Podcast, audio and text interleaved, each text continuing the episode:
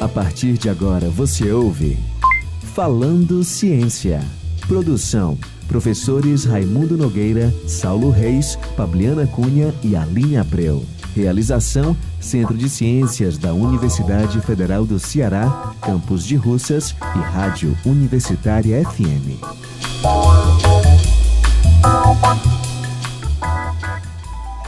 Boa tarde a todos. Esse é o Falando Ciência, o programa da Rádio Universitária FM 107,9. Apresentação do professor Raimundo Nogueira, esse que vos fala, e dos meus colegas Saulo Reis, do Departamento de Física, e Fabiana Cunha, do Departamento de Química Orgânica e Inorgânica da Universidade Federal do Ceará.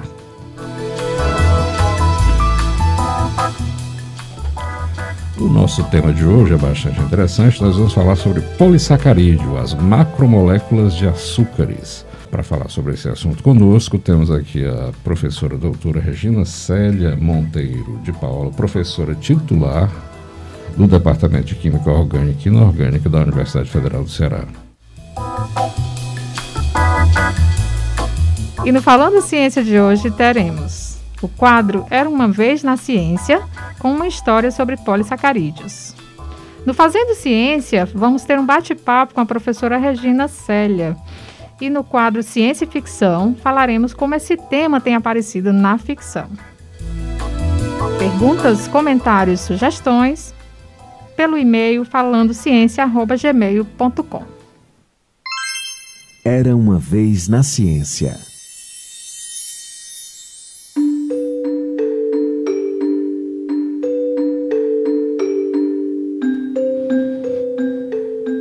Polissacarídeos são moléculas gigantes formadas pela união de moléculas de açúcares, como glicose, galactose, frutose e outros.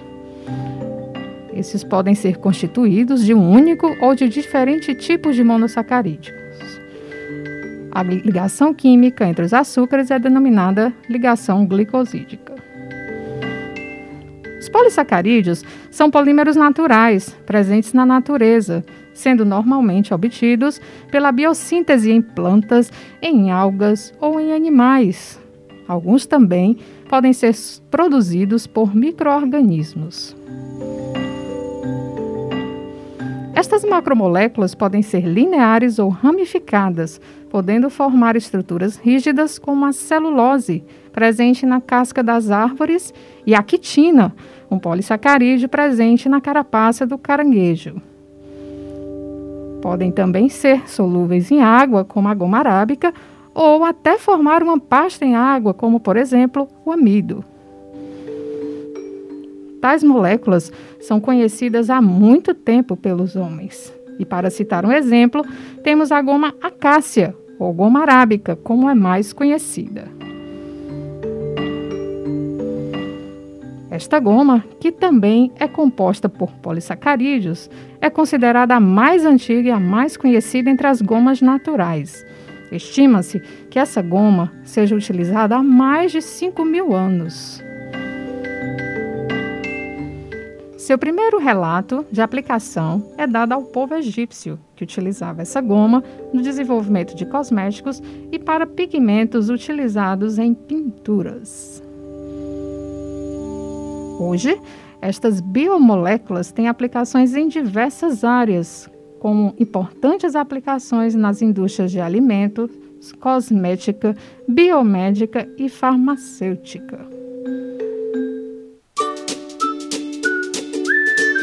Fazendo Ciência. Bem, muito interessante a história contada pela Pabliana. E para falar sobre esses polissacarídeos, nós trouxemos aqui a professora Regina Célia. Tudo bem, Regina? Como vai tudo, você? Tudo bem, Raimundo. Ah, Regina, o que, é que você pode falar então para a gente dessa historinha que você escutou? É verdade que esses polissacarídeos, essas moléculas gigantes, elas estão aí, as pessoas, a, a, humanidade já descobriu essas coisas há tantos anos assim, desde a época dos uh, antigos egípcios? É sim. Diferentemente dos nossos polímeros sintéticos, essas, esses polissacarídeos, eles são naturais, eles estão na natureza, então eles são conhecidos há muitos e muitos anos. E os seres humanos são muito curiosos e começaram a perceber essas propriedades de alguns desses polis, desses polímeros naturais encontrados na natureza, né? Uhum. Então, realmente foram sendo investigados ao longo desses anos todos. Ah, Regina, eu posso entender o polissacarídeo como sendo uma classificação de carboidratos? Assim, tipo, uh, é, é, divide, os carboidratos podem ser colocados como monossacarídeos, uh, oligosacarídeos, isso. disacarídeos e isso. os polissacarídeos. Isso. É isso. Os polissacarídeos é uma classe desses carboidratos e eles são formados pelos monossacarídeos. Né? São diversos açúcares que se ligam através de ligações glicosídicas e eles um se diferencia do outro dependendo do tipo de açúcar que eles estão que ele é constituído, do tipo de ligação. Por exemplo, uma curiosidade é se você compara o amido, que a gente conhece da maisena, por exemplo, da celulose, que é a casca de árvore, da árvore. Ambos são constituídos do mesmo açúcar, a glicose. Só que um a gente faz uma papa, fica grossinho, forma um gel, enquanto o outro é rígido, é estrutural. E a diferença entre eles é o quê? O tipo de ligação do qual esses, esse açúcar de glicose está ligado e como ele se organiza, se empacota Compreendi. estruturalmente. Entendi. Então, uh, estamos aqui para o nosso ouvinte, né, para não se assustar com o nome polissacarídeo, né? Então a gente sabe que esse prefixo poli significa muitos, hum. né? Uma grande quantidade, por isso que na história a Pabliana começa dizendo que é uma, uma molécula gigante, né? É uma Isso. macromolécula. Uma molécula gigante, mas que a gente ainda não consegue enxergar, mesmo sendo gigante. Ah, bem, então, pelo que eu estou entendendo, então esse é o seu foco, essa é a sua pesquisa aqui na universidade, no departamento de Química, né? E quais seriam as, as grandes, vamos dizer assim, utilidades, né? Pelo que a Pabliana falou aí, ela tem desde pinturas lá da, da, antigas, né? E hoje certamente deve ter uma aplicação tecnológica muito grande. Sim, sim. Os, os polissacarídeos, eles podem ser utilizados é, industrialmente, eles já são utilizados industrialmente em diversas áreas. Por exemplo, em alimentos, como estabilizantes em sorvetes, em molhos de saladas, em cervejas para estabilizar as bolhas Informação de filmes, por exemplo, a gente compra aquelas maçãs vermelhinhas, lindas, no supermercado, é porque tem um filme que protege a maçã de se degradar mais rapidamente, né? Entendi. E esses então, filmes película... podem ser feitos de polissacarídeos. Entendi. É, mas esse, quando você fala filme, essa película é... Comestível. É, é muito fina, muito só para dar aparência, né? Só para dar aparência, Entendi. né? Nós, ele pode ser usado em medicamento como estabilizante, como substância agregadora.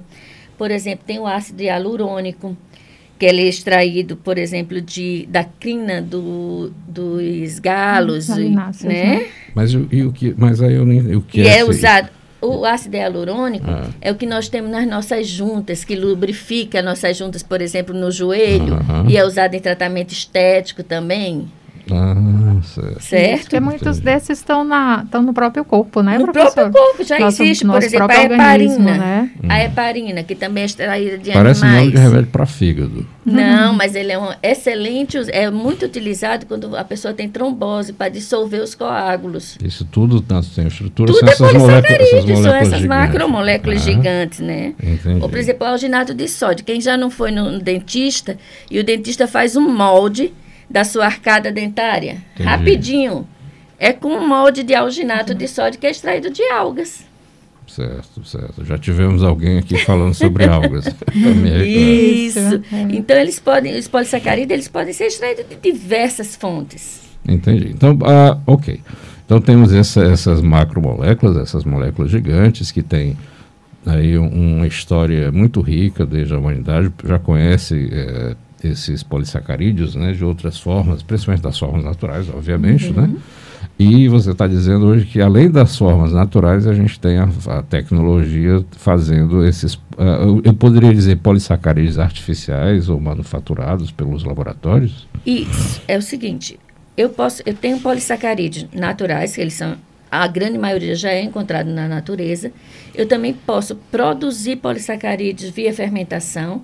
Por exemplo, hum. a destrana, ela é produzida via fermentação.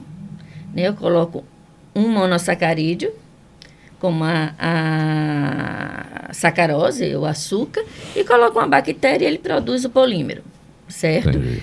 E eu posso também, como ele tem muitos grupos funcionais, eu posso modificar e produzir outras moléculas e produzir materiais tecnológicos. E aí eu posso produzir nanomateriais, eu posso produzir sistema para encapsular fármaco, eu posso produzir filmes para enxertia de pele, eu posso produzir lentes de contatos com eles, eu posso produzir uma infinidade de novos Muitas materiais a partir deles. Entendi. São afinidades tecnológicas, né? Certo. Me diga uma coisa, a, de repente a pessoa está lá, como é que a pessoa desenvolve, no seu caso, o interesse para estudar essas macromoléculas, essa categoria de carboidrato que armazena energia? Como é que a gente faz isso? Como é que eh, desenvolve esse interesse na pessoa? Como é que é, você começou a trabalhar com como isso? Como é que eu comecei a trabalhar com isso? O nosso grupo, o nosso grupo começou a estudar polissacarídeos, né? Eu, eu fui a primeira estudante da professora Judite Feitosa, aqui no Ceará, a começar a estudar polissacarídeos, que seriam polímeros naturais, na década de, no final da década de 80. Não, não vamos especificar muito a, as datas aqui, né? Porque... Tá certo. Ah. E o interesse da gente foi estudar alguma coisa regional, começar a estudar os polímeros encontrados na nossa diversidade mas cearense. Mas isso era seu objeto de estudo de mestrado? Mestrado. mestrado. De mestrado. Então, como nós tínhamos uma grande Deixa plantação... eu interromper de novo. Você tem a sua graduação em Química. Em Química Industrial. Química Industrial. Ah, existe. Em Recife. Recife, você... É, e eu vim para cá fazer mestrado. Ah, entendi certo? Ela já perdeu um pouco o sotaque, né? Uhum. São trinta e poucos anos aqui já. já dá para perder um pouquinho, né? Não, porque tem uns que, meu Deus, carregam até hoje. Mas enfim, não, é, não usa. Mas enfim. Então. Você veio fazer o mestrado, então a, essa era a sua proposta de projeto de isso, mestrado. Isso, trabalhar aqui. com os, os polímeros naturais da nossa região. Como uhum. a cultura do caju era uma cultura, uma cultura muito é, promissora aqui no estado, nós começamos a estudar o exudato que vinha das árvores do caju, que era uma proteção que a resina que sai da árvore como um mecanismo de proteção. Aquele é o mecanismo de proteção da árvore. Da árvore. Uhum. E essa resina é rica em polissacarídeos. Entendi. E pode ser uma segunda fonte de receita nós fizemos o cálculo que ela poderia ser uma substituto da goma arábica que é comercial. A, a goma arábica, aquele que a Fabiana mencionou no, no, storytelling, que os egípcios já usavam Isso, já para é. fazer pintura, etc. Ela, Mas ela aqui você pode dar goma cássia, né, professor? Aqui você pode dar um exemplo. As pessoas compram para fazer o que aqui no dia a dia? Você lembra? Você pode dar um exemplo? Ela ainda, ouvinte? a goma do cajueiro ainda não é comercializada. Sim, a, a cássia. A cássia, ela é usada na indústria alimentícia Antigamente, quando nós íamos aos correios, precisávamos selar envelope, ela é era usada como cola, aquela colinha que ficava no. Entendi. Mas ela é bastante utilizada como estabilizante. O nosso como né, estabilizante. Nosso ouvinte talvez não saiba, mas antigamente existia uma forma de mandar mensagens através de um processo uhum, chamado carta. Né? Você escrevia um papel, dobrava o papel, colocava num envelope, você tinha que. A, Colocar um selinho. Um selo, e aí ela, a cola para esse selo era isso aí. Né? Mas então, mas a gente não produz isso aqui, essa, essa goma cássia? A gente compra, como é que é isso? Não, a gente não produz aqui no Brasil. Nós produzimos algumas gomas aqui no Brasil. A destrana é produzida. A, algumas galactomananas são produzidas aqui no Brasil, mas pouco. É muito pouco produzido. É, é, o ano passado, nós, nós publicamos um livro, a professora Judite, o professor Old e eu, sobre os polissacarídeos da biodiversidade brasileira. Certo. Existem grupos de pesquisas fortes aqui no país e todos eles contribuíram justamente falando dessa grande diversidade de plantas, animais, é, sementes, né? Porque na planta a gente pode ter polissacarídeo nas frutas, nas sementes, nos exudatos. E você tem de animais, você tem de, de algas, algas né? né? de animais marinhos. Então, é uma diversidade enorme de polissacarídeo que o Brasil não aproveita, que não é Entendi. é aproveitado tecnologicamente, né? Então, Isso é um futuro de, de Então, quando você veio para Fortaleza fazer o seu mestrado, começou a entrar nessa área, daí, daí não saiu mais, pelo não. que eu entendi. Não. E o seu doutorado foi nessa área? Também. Eu foi? fui para a Inglaterra, hum. porque na época nós não tínhamos ainda uma infraestrutura muito boa na caracterização estrutural do polissacarídeo. E aí eu fui para Manchester, na Inglaterra, trabalhar justamente nisso. Eu estudei na caracterização estrutural da goma do cajueiro e da goma do angico. Quando você fala caracterização estrutural, é entender como é que as moléculas uh, se quais os, polis, os monossacarídeos, como elas estão ligadas, ah. qual é o tamanho da cadeia, ou seja... Ou seja, é, é, é, analisar a foto, né? A é, imagem. Bem, a imagem dela. A imagem Por dela, exemplo, né? uma goma do cajueiro tem em torno de 10 mil unidades de sacarídeos lá dentro. Entendi. Mas, mas lá você não estava estudando a do cajueiro? Seja... A do cajueiro e a do angico daqui que eu levei para lá. Ah, você eu purifiquei pra... aqui ah, e levei para estudar lá. Entendi, entendi. Para aprender a técnica e quando voltei comecei a estudar outros polissacarídeos aqui. Professora, fala um pouquinho para o nosso ouvinte esse processo de extração, por exemplo, do cajueiro, só para que o ouvinte entenda, né? É, como é que... Pegamos Certo. Como é, que é, como é que é feito esse tipo de extração desse, né, desse polissacarídeo alvo ali que você deseja obter? Certo. Nós pegamos aquela resina que é marrom, vocês veem nas árvores, né? Então, aquilo é solúvel em água. Então, nós solubilizamos, né? Dissolvemos na água, filtramos várias vezes para tirar todos os resíduos sólidos. Depois, nós precipitamos, ou seja, nós tiramos o que nós queremos. Nós sabemos que os polissacarídeos não são solúveis em álcool. Então, nós precipitamos em álcool, filtramos e secamos. Então, a gente obtém o nosso material isolado. Ok, né? mas alguém tem que ir lá no pé do cajueiro para arrancar aquele negócio. Sim. Quem é que faz esse trabalho? Você que faz esse trabalho? Hoje mais não, né? Hoje mais não, mas eu já andei pelo campus cortando árvore, coletando da, dos, das árvores que já tinham exudado. No começo eu fazia um pouquinho de tudo. Isso é o trabalho do estudante, né? Mão de obra mais, mais pesada. Né? É, hoje a gente vai nos Sim, mas então alguém tem que ir logo na árvore fazer esse tipo Sim. de coisa, né? Hoje também a gente conta muito com a ajuda, por exemplo, no caso do cajueiro, que tem implantações experimentais, a gente conta muito com a Embrapa. Entendi. Né? Pelo menos para no caso do cajueiro. No caso das outras plantas que são encontradas mais na biodiversidade, a gente realmente tem que fazer, fazer coletas específicas. Coletas de campo mesmo. De campo, né? é. Aí, Regina, normalmente após extraído esse, essa, essa goma de vocês, quais são os métodos que vocês usualmente usam para estudar a estrutura dele, para desvendar qual é a estrutura desse polissacarídeo? Certo. Para estudar, nós temos que hidrolisar, ou seja, quebrar as ligações, quebrar a ligação do, do as ligações glicosídicas, glicosídicas. Né, Aí nós fazemos cromatografia para descobrir que tipo de açúcares estão ali dentro. Fazemos também ressonância magnética nuclear para tentar ver como eles estão ligados entre si, os açúcares. Nós fazemos cromatografia de permeação em gel para saber qual é a massa molar, ou seja, qual é o tamanho daquela partícula em relação à massa por mol, né?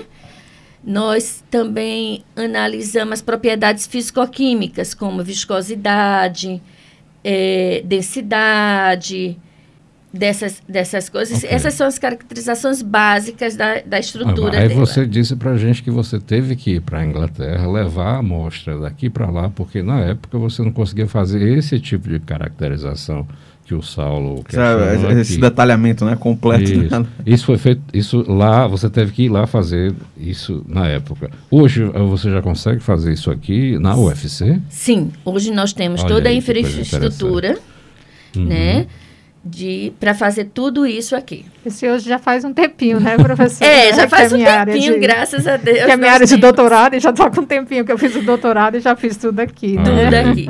Para vocês terem uma ideia das dificuldades, É, na época que eu fiz mestrado aqui, eu levava seis meses para conseguir um artigo para descobrir uma técnica. Hoje nós levamos dois minutos para sentar num, em frente a um computador e descobrir toda a metodologia. Então, hoje em dia é muito mais fácil fazer ciência, né? É, mais fácil e mais caro, né? Só que mais é. caro. e estamos com poucos recursos atualmente. Mas a gente persevera. Muito bem. Professora, tem uma questão também importante dos polissacarídeos, é essa solubilidade, né, em água, né? Muitos deles solúveis, isso, isso acaba facilitando, é, facilitando também as aplicações, isso. né? E até essas aplicações mais finas. Então, voltando do doutorado na Inglaterra, caracterizou toda esse, essa, uh, os polissacarídeos naturais aqui da nossa região, que você foi lá catar lá aqui no campus do PC. E aí, você volta, retorna com essa expertise e aí começa o grande trabalho, de, eu suponho, né, de montar um laboratório, de trazer, né, de certa forma, fazer projetos para comprar os equipamentos que você tinha lá aqui para poder fazer seu trabalho. É isso, mais ou menos isso que aconteceu? Sim, nós começamos junto com a professora Judith Feitosa. Eu retornei para o mesmo laboratório que ela, né? Foi quando eu fiz o concurso aqui como professora. E nós começamos a comprar alguns dos equipamentos necessários. Os grandes equipamentos foram comprados com projetos da universidade. E montamos realmente o nosso laboratório de polímeros. Certo. Então, hoje em dia, vocês, ah, fazem todo esse, esse, esse trabalho aqui. Né? Agora me diga uma coisa, você mencionou uma fonte desses polissacarídeos, mas vocês trabalham com outras fontes desses polissacarídeos? Sim. Porque pelo que eu sei, você me corrija se eu estiver errado, porque eu supostamente não devo entender nada disso, né? E não existe internet para a gente pesquisar ainda. Né? Vai vir um negócio chamado Google aí no futuro que a gente pesquisa as coisas. Como isso ainda não chegou, eu não sei, certo? Mas é verdade que você pode encontrar esses polissacarídeos no amido, no, ou seja, a fonte é vegetal, é isso, do polissacarídeo, a celulose, a, a o glicogênio e quitina. Você poderia explicar para a gente certo. essas fontes e se vocês só se concentram nessa origem vegetal que vem do, do cajueiro? O amido ele pode ser encontrado em diversos tubérculos, por exemplo, no milho, na batata, em, na soja, em diversos tubérculos você encontra amido. Amido uhum. é uma fonte gigantesca de você encontrar na natureza, né? A celulose está em todas as plantas, isso aí é amplamente conhecida.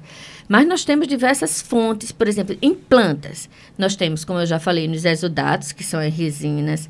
Nós temos as sementes, que são fontes riquíssimas de que a gente chama de galactomananas e xiloglicanas, que também tem aplicações bem interessantes. Nós temos as frutas, por exemplo, a pectina, que é usada em geleias e formam géis muito interessantes também, extraída, por exemplo, da maçã, do girimum. Nós temos também algas. Aí tem diversos tipos de algas. Tem algas vermelhas, tem algas pardas, tem algas verdes. Cada um deles tem um tipo de polissacarídeos diferente. Por exemplo, o alginato é das algas marrons. As carragenanas são de outro tipo de alga. Então, cada um deles tem uma estrutura química e uma propriedade diferente. Algumas dessas algas, por exemplo, têm propriedade anticoagulante, outras têm propriedade antioxidante, outros polissacarídeos podem ter propriedade é, antidiabética. Então, dependendo da Nossa, sua é estrutura, um mundo, né, é um estudar, mundo. Né? Nós também temos polissacarídeos que são produzidos por fermentação, como eu falei, uhum. é, microbiológicas, né? Uhum. Que são, por exemplo, a destrana. E nós temos também a que são obtidas de animais, como eu falei para vocês, o ácido hialurônico. Eu sei. Mas você, em uma hora você tem que focar a sua pesquisa em alguma coisa. Então aqui você realmente, hoje em dia, está mais focado em quê? Nós trabalhamos com polissacarídeos de sementes. Nós temos parcerias junto com o pessoal da bioquímica na, com algas. Uhum né, atualmente, e continuamos com a nossa linha, que desde o meu mestrado, de exudados. Exudados, né? Quitosana também, né? E quitosana. Quitosana, que é derivado da quitina. Da quitina, que é extraída de carapaças de caranguejo Olha, e, é. camarão, e camarão, é. que é um resíduo da, muito grande aqui na, no, no, no Nordeste, né? Em si. e é uma maneira de reaproveitar esses resíduos. Né? E qual o tamanho desse grupo? São quantos professores, quantos estudantes? Quem quiser entrar ou saber um pouco mais, uh, tem que fazer o quê? Tem que entrar para estudar química? Uh, e aí, fale um pouco do seu grupo. É, nós somos atualmente cinco professores, né? Na, no grupo de polímeros a professora Judite, eu, a professora Fabiana, que está aqui também, a professora Jeane e o professor Haroldo. Certo. Compomos o grupo de polímeros. Nós temos atualmente 20 ah, estudantes, entre mestrado, doutorado, iniciação científica e pós-doc. Ah, lá. É, o laboratório está sempre aberto. É um laboratório que todo mundo gosta de estar. Tem porta, não, esse laboratório? Tem porta, mas é ah, é feito sim. coração de mãe. Sempre aberto para mais um.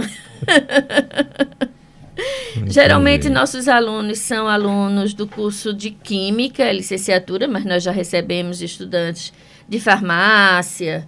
Entendi. De engenharia química também. Me diga uma coisa, e se eu não sou, não estou no meio universitário, mas eu me interessei por esse assunto, como é que eu faço para ter mais informação? Óbvio, escrevendo para cá para o programa é uma fonte de, de informação, né? Mas se ele quiser chegar no, no seu laboratório, ele pode falar com quem? Ele pode entrar em contato conosco, né? Na, uhum. na, no, na página do, do Departamento de na, Química. Na, na... na pós-graduação em Química tem os nossos contatos, né? Entendi. O, do, do laboratório. laboratório, dos pesquisadores. Ciência na ficção. Aí depois conversando com a professora Regina sobre possíveis referências na ficção, né? Ela, ela mencionou um caso que nos lembra de uma série de filmes que esqueça todos os outros, assista só o primeiro, que é a série da Múmia, né? Porque aparentemente as múmias eram mumificadas não apenas com sal, né? Tem aquela história que a gente que, que as múmias eram, eram salgadas para serem conservadas, mas parece que tinha um pouco mais do que isso, né? E aí, Raimundo, o que é que tu tem a dizer sobre isso? Não, aqui é, esse, os polissacarídeos, eles aparecem né, como coadjuvante em vários filmes, entendeu? Eles nunca foram alçados à personagem principal é. de algum filme.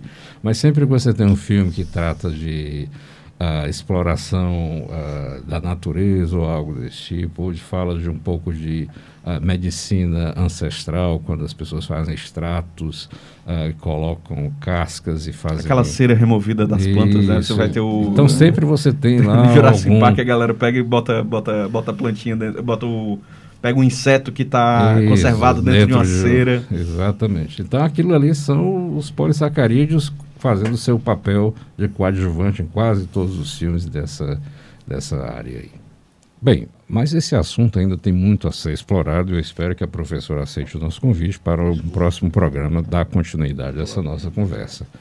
Será um prazer enorme, Raimundo. Muito obrigado. E fica por aqui então o nosso papo de hoje, que foi muito agradável entender um pouco dessa diversidade que são essas moléculas gigantes, segundo a Pabliana, que a gente chama de polissacarídeo, que tem uma aplicabilidade enorme e que é estudada aqui nos laboratórios de Química da Universidade Federal do Ceará.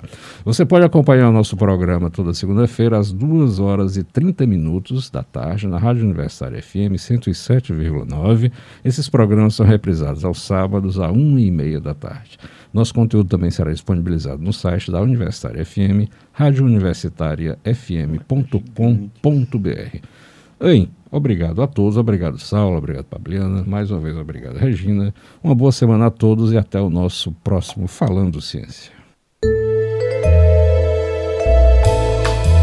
Você ouviu Falando Ciência. Produção Professores Raimundo Nogueira, Saulo Reis, Pabliana Cunha e Aline Abreu. Realização: Centro de Ciências da Universidade Federal do Ceará, Campus de Russas e Rádio Universitária FM.